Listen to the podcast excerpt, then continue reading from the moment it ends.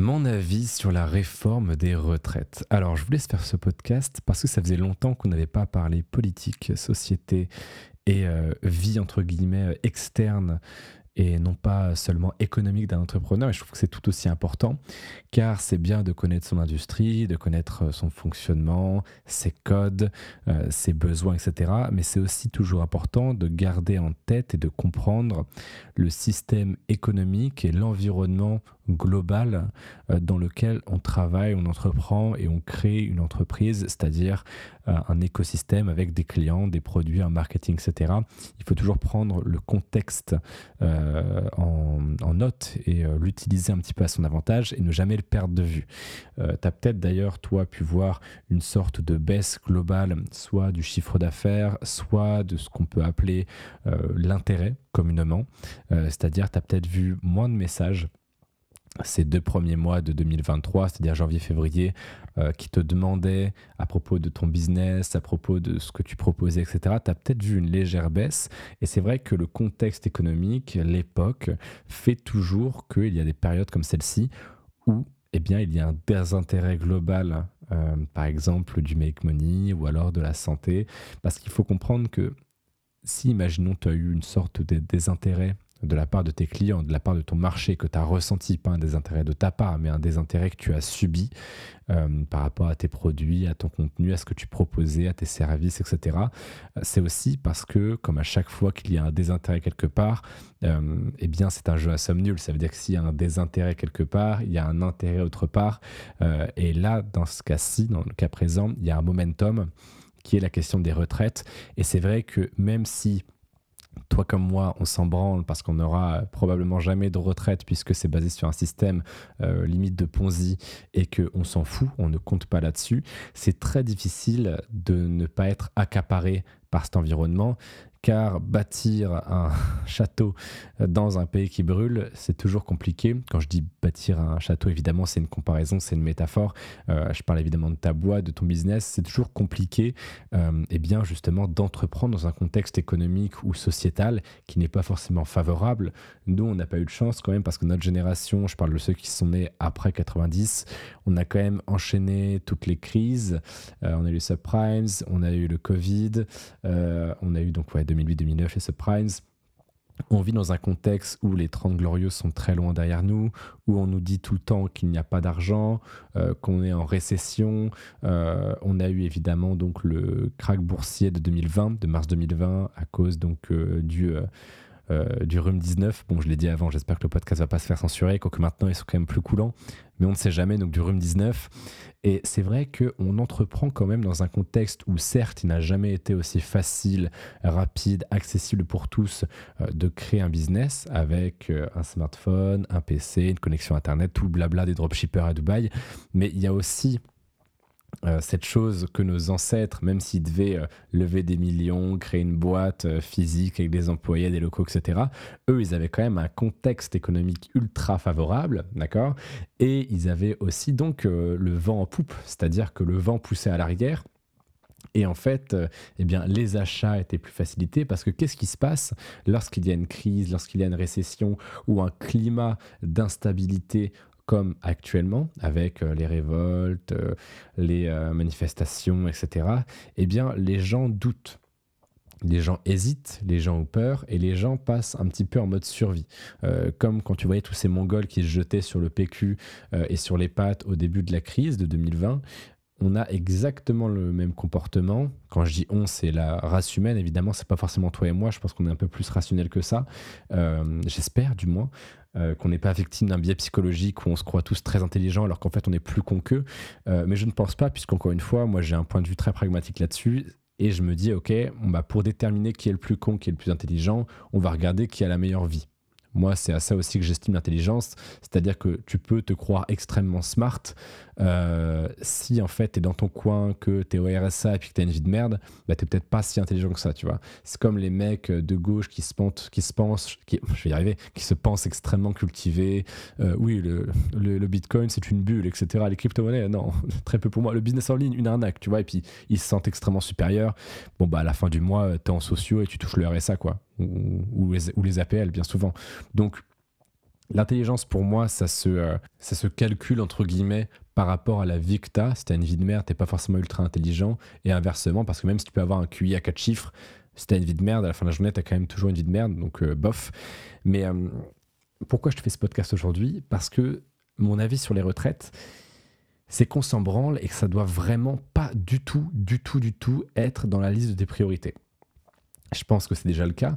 Mais forcément, comme je l'ai dit en début de ce podcast, même si ça ne te concerne pas, que tu t'en fous, que toi comme moi on ne compte pas là-dessus, c'est toujours, tu sais, une tâche de fond. C'est comme un, vieil onglet Google Chrome que tu n'aurais pas fermé et qui tourne depuis euh, des jours et des jours sur ton PC qui est toujours allumé ça prend de la charge mentale, tu vois, ça prend de la rame. Et c'est un petit peu pareil avec ces sujets-là, c'est qu'on a quand même un petit peu l'impression de construire sur du sable, euh, entre le climat économique instable, l'ambiance sociétale qui est quand même très bof, et l'émergence d'une révolution technologique qui est l'IA, on a quand même vachement l'impression de construire euh, une cabane en bois au milieu d'un feu de forêt, et on se dit, ok, même si ça marche, à tout moment ça crame, quoi.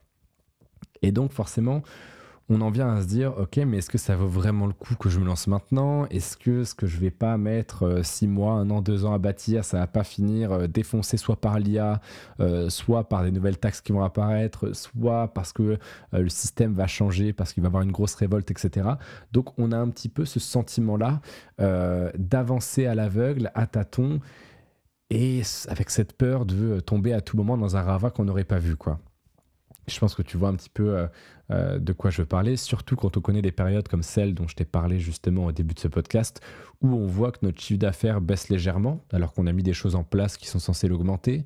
On voit que les gens se désintéressent un petit peu, ou en tout cas on a l'impression qu'ils se désintéressent un petit peu euh, de notre contenu, de ce qu'on raconte. On a l'impression quand on crée du contenu de parler un petit peu dans le vide, tu vois, de parler à un mur. Il y a moins de réactions qu'avant, alors qu'on a pris de l'expérience, des connaissances, qu'on est meilleur qu'avant et là on a moins de chiffre d'affaires, ou alors justement on s'est pas encore lancé, c'est peut-être aussi ton cas, et on a l'impression que toutes les opportunités en fait sont derrière nous, parce que tout ce qui était euh, facile à lancer, comme par exemple la prestation de service, et ben en fait, euh, les gens sont de moins en moins prêts à payer pour ces services-là, car ils peuvent le faire avec ChatGPT.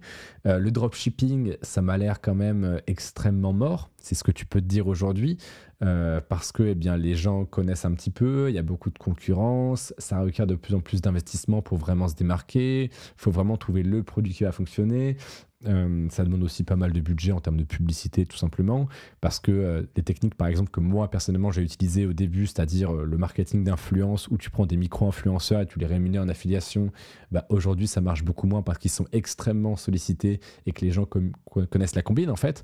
Le marketing d'influence, aujourd'hui tu as tous les influenceurs et EcoPlus de Dubaï qui sont en train de pleurer parce qu'on leur a coupé les vivres depuis la polémique des influx voleurs on voit que j'ai vu un live tout à l'heure, un extrait de live sur Twitter euh, d'un influenceur qui s'appelle Sebi Daddy, quelque chose du style, qui était en train de mendier quelques euros sur TikTok alors que il y a un an, il était dans sa villa à Dubaï euh, à enchaîner les placements de produits.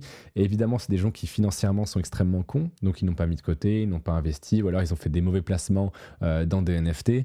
Et donc forcément, aujourd'hui, si tu as ton business et que ça marche un petit peu moins bien, ou si tu n'as pas encore ton business et que tu as l'impression que tout est bouché, c'est extrêmement déstabilisant et ça peut même faire peur de se dire, ok, donc je suis dans un pays euh, où tout part en couille, où les rues c'est euh, à feu et à sang, où la fiscalité je me fais péter le cul, où les opportunités semblent quand même se restreindre, tu vois, on sent les taux qui se resserrent, c'est quelque chose qui est assez euh, fou, c'est-à-dire qu'il y a quelques années, tout le monde euh, est passé un petit peu, je ne sais pas si tu as vu cette, euh, cette époque-là, entre guillemets, du marketing en ligne. Moi, on a vu plein de gens lancer plein de petits business, que ça marchait à donf, notamment durant l'année 2022 euh, encore, hein, avec, j'ai participé avec les formations dernièrement, donc un petit peu sur l'IA, sur les Dark Kitchen, donc Uber Eats, sur Amazon KDP, il y a eu énormément d'opportunités.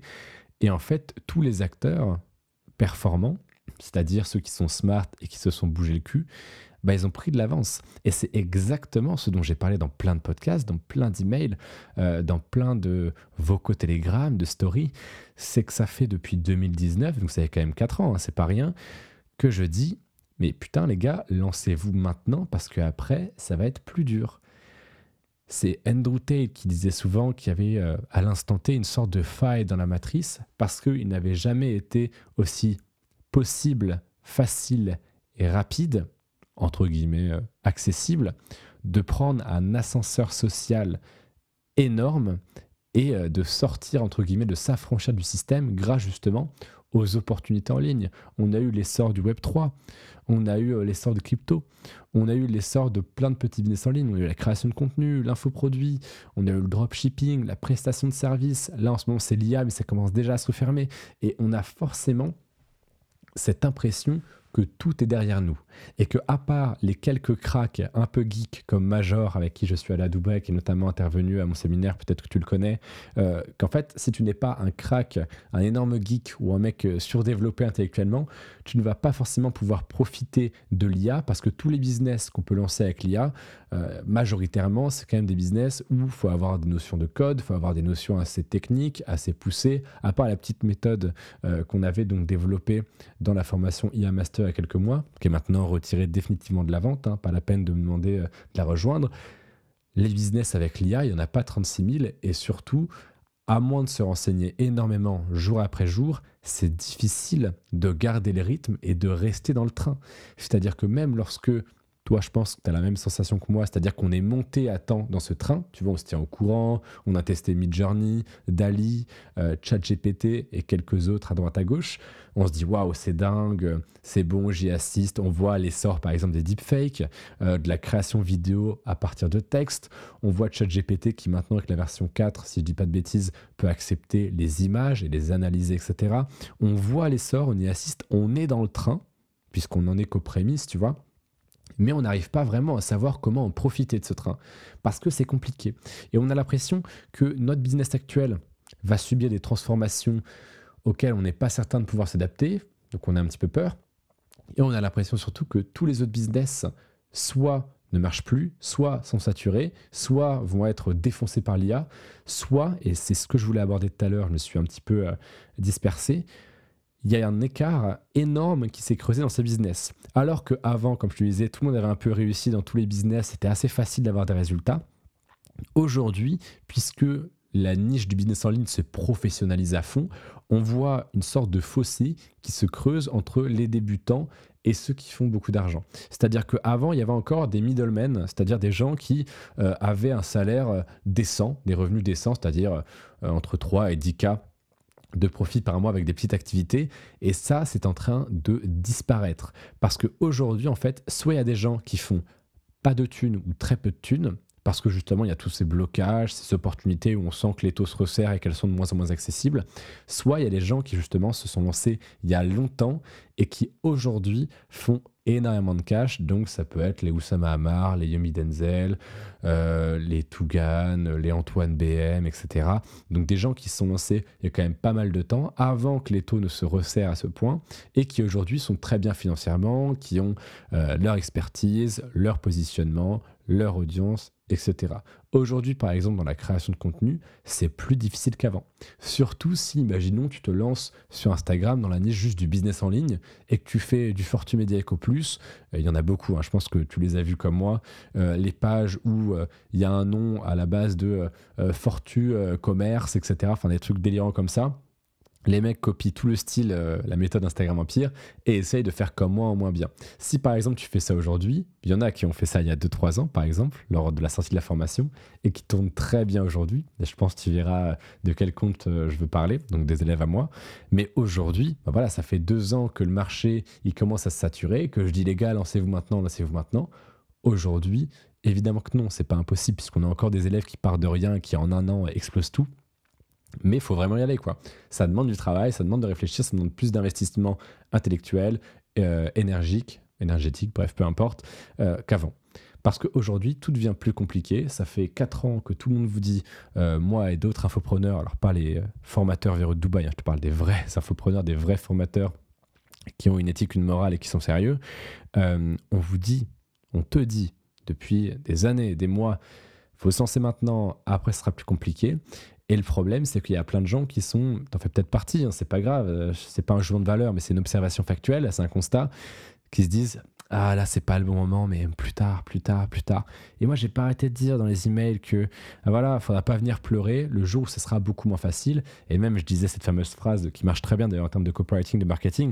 Et je disais voilà faudra pas venir pleurer quand dans 6 euh, mois 9 mois 1 an je partagerai les résultats de ceux qui passeront à l'action aujourd'hui et toi tu regarderas les stories en mode putain ça aurait pu être moi. Là ce que tu es en train de vivre c'est exactement ça. Alors encore une fois ça dépend euh, d'à quel stade tu en es dans lequel j'écoute le podcast. Au moment pardon, où tu écoutes le podcast, tu as peut-être déjà ton business et tu te reconnais plus dans les premières situations dont j'ai parlé au début de ce podcast, c'est-à-dire le fait d'avoir une sorte de enfin d'observer une sorte de désintérêt pour ce que tu fais de parler un petit peu dans le vide etc ou alors si t'as pas encore ton business tu es peut-être en mode putain je ne sais pas du tout dans quoi me lancer ça n'a jamais été aussi compliqué. Est-ce que j'ai la solution à tout ça? Pas forcément. Quoique si. Je vais t'en parler dans quelques minutes. Mais avant ça pour euh, clôturer sur mon avis concernant la réforme des retraites, c'est quelque chose où je m'en fous complètement. Limite, je trouve que c'est une bonne chose pour les métiers intellectuels, puisque on a eu une, espérance de vie euh, qui a augmenté à foison au cours des 50, 100 dernières années.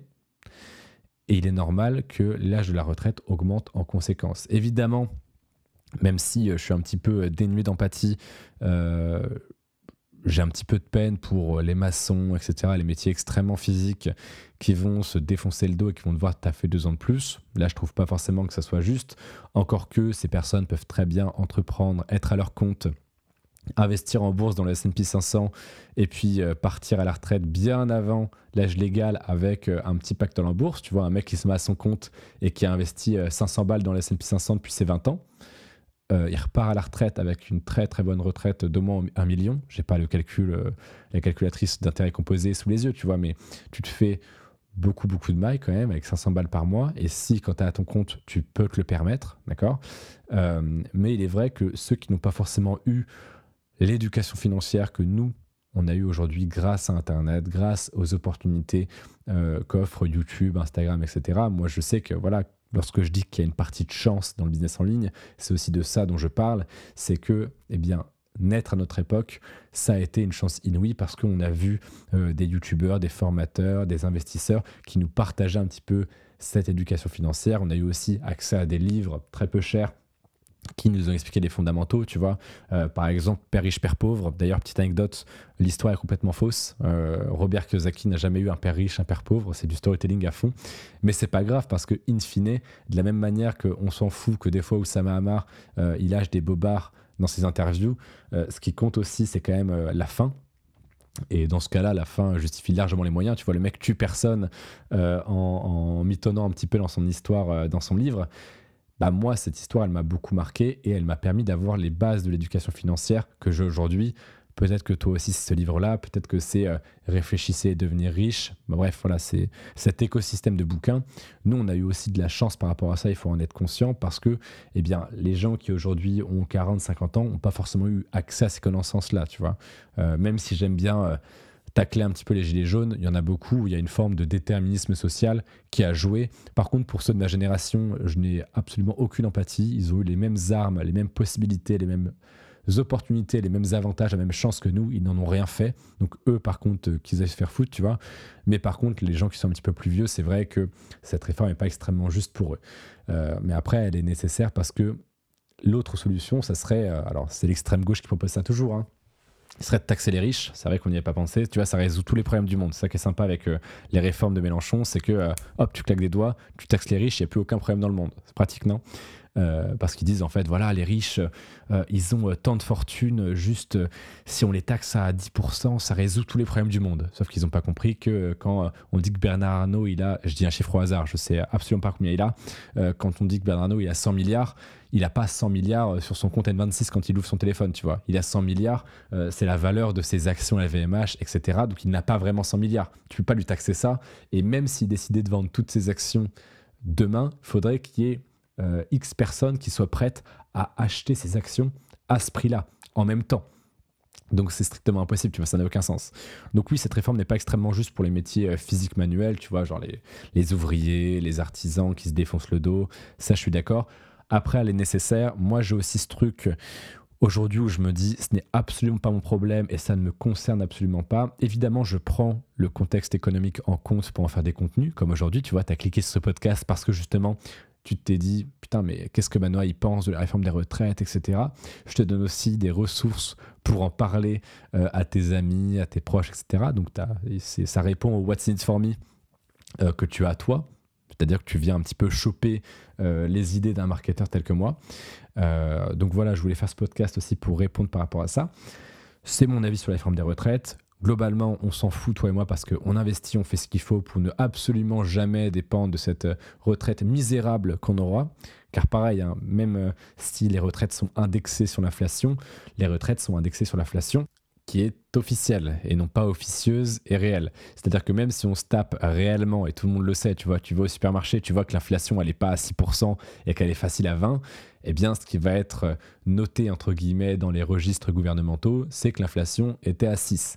Et donc, en fait, nous, dans 30, 40, 50 ans, lorsqu'on partira à la retraite, on aura une retraite qui sera encore plus misérable euh, que celle qu'ont les gens aujourd'hui, même si elle sera plus importante en termes de volume, elle permettra d'acheter moins de choses, puisque si l'inflation officieuse et réelle est de 10% par an en moyenne durant les 40 euh, prochaines années, ce qui est tout à fait possible, hein, ça paraît énorme dit comme ça, mais c'est tout à fait possible, euh, il suffit que quelques années, il y ait des pics d'inflation comme euh, cette année-là, et puis on les atteint largement en moyenne, les 10%, donc il suffit qu'il y ait une inflation officieuse de 10% durant les 40 prochaines années, 10% par an évidemment, et que euh, l'inflation officielle soit notée à 6% pour qu'on se retrouve extrêmement baisé euh, quand on aura donc euh, l'âge de prendre notre retraite.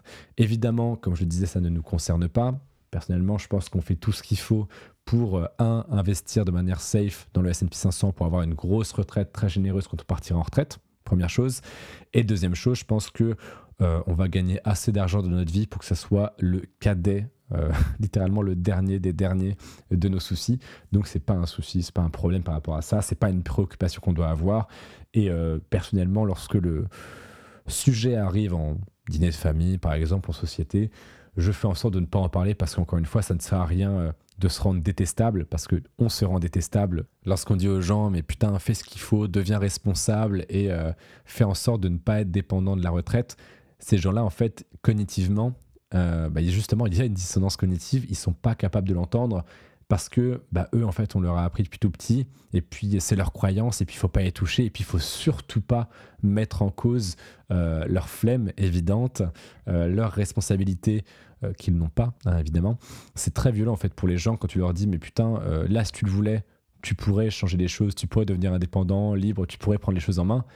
Les gens, c'est vraiment la dernière chose qu'ils ont envie d'entendre.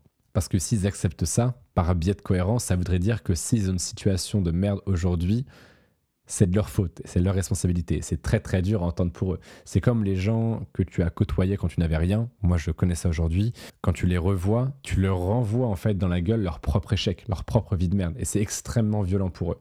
Donc, moi, ce que je te conseille, c'est déjà d'éviter le sujet au maximum, même si euh, on n'a pas forcément envie de ça avec nos proches. C'est la chose, je pense, la plus intelligente à faire. Et pour ce qui est donc des solutions. Moi, ce que je te conseille, si tu as un business euh, qui est déjà là, qui est déjà euh, présent, qui tourne déjà, ou tu as déjà de la clientèle, etc., c'est premièrement d'axer énormément et d'investir énormément dans ton image de marque, dans la création de contenu, dans ta notoriété, dans le développement de ton équipe pour qu'il ne repose pas que sur toi, parce que quelque chose dont on parle extrêmement peu dans l'entrepreneuriat, euh, c'est les coups de mou, c'est les problèmes de la vie que tu vas avoir. Imaginons, euh, tu as un accident, tu es hospitalisé ou tu fais un burn-out, etc. Il va toujours falloir que ton entreprise puisse tourner parce que dans un climat de récession, tout va plus vite. C'est-à-dire qu'il suffit que tu sois dans l'incapacité de travailler ou dans l'incapacité cognitive d'avoir des bonnes idées et euh, de réfléchir comme il faut pendant quelques semaines. Si tu personne qui peut gérer à ta place, ça va être un bordel sans nom. Évidemment, tu pas forcément besoin d'avoir quelqu'un qui gère à ta place. Il suffit que ton système puisse tourner en partie en automatique et c'est déjà bien.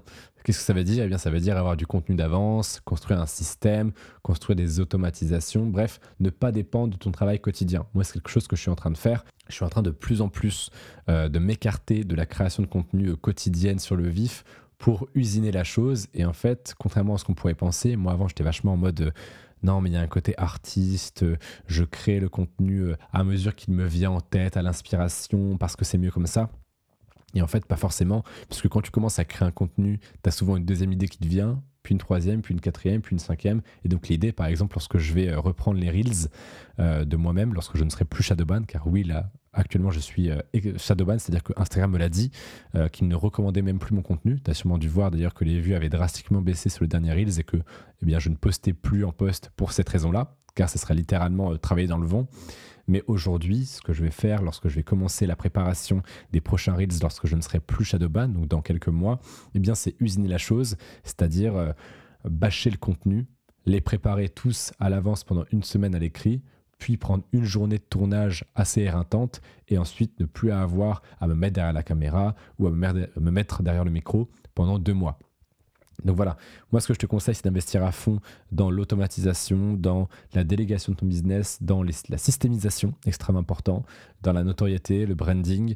Euh, en fait, rendre ton business antifragile, creuser des douves. J'avais fait un email d'ailleurs là-dessus euh, où je disais utilise cet outil dans l'email, j'expliquais que l'outil c'était une pelle et je faisais une métaphore avec le château où, eh bien, pour le rendre apprenable, on creuse des douves autour de ce château, on met un pont-levis, on construit des belles murailles, des hautes murailles, de solides murailles. Et c'est exactement la même chose pour ton business, c'est-à-dire que moins il y a de barrières à l'entrée actuellement pour ton business, dans la majorité des, des industries évidemment, des business models, plus il va être remplacé par l'IA, plus il va devenir encore plus concurrentiel, etc. Donc le but, c'est vraiment de créer un business où le mec qui arrive sur le marché, il peut pas te copier parce que tu as trop de backlinks pour ton SEO, parce que tu as trop de contenu, si c'est de la création de contenu, parce que tu as trop de témoignages clients, si c'est un infoproduit. Il faut rendre ta forteresse imprenable et ça nécessite de l'investissement. Par exemple, moi, dans investissement que j'ai fait dans l'image de marque, c'est le séminaire. C'était pas rentable en instant T, mais ça m'a immédiatement différencié de tous les copycats parce que très peu de gens peuvent organiser un château, euh, un séminaire dans un château euh, qui coûte 5 millions d'euros, où nous on investit 50 000 euros euh, pour les intervenants, pour le champagne, pour l'organisation, pour la Porsche, pour la location, pour les majordomes, etc. etc. C'est ça qui va protéger ton business de la crise, de la récession, des copycats, des concurrents, de l'IA. C'est ça qui va rendre ton business indestructible, pérenne, long terme et qui va te permettre de survivre les prochaines années. Ensuite, si tu n'as pas de business, soit donc tu choisis l'un des business euh, classiques, que ce soit dropshipping, Amazon KDP, euh, Uber Eats, prestation de service, peu importe, parce que ces business sont encore viables. D'accord, il y a toujours des opportunités, il y en aura toujours, ça va juste être plus difficile. Mais par contre, il faut que tu sois prêt à faire les choses en grand.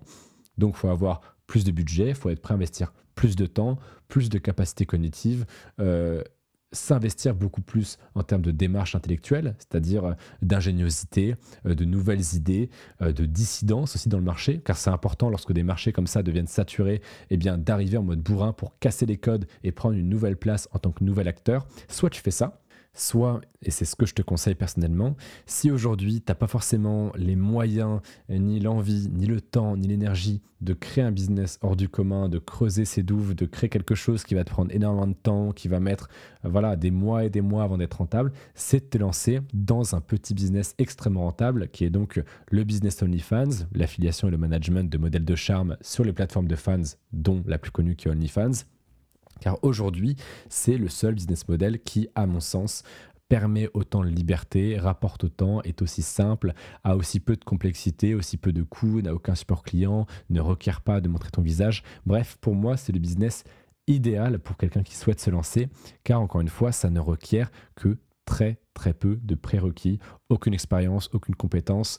Il suffit d'un seul gros poisson c'est ce qu'on avait dit dans le podcast avec Gaëtan, qui est celui qui a été publié juste avant celui-ci, que je t'invite à l'écouter. C'est une très bonne interview de 50 minutes, euh, très riche en valeur, où d'ailleurs Gaëtan explique comment il a arrêté les études, pourquoi il a arrêté le dropshipping, justement pour se lancer dans le business OnlyFans, etc.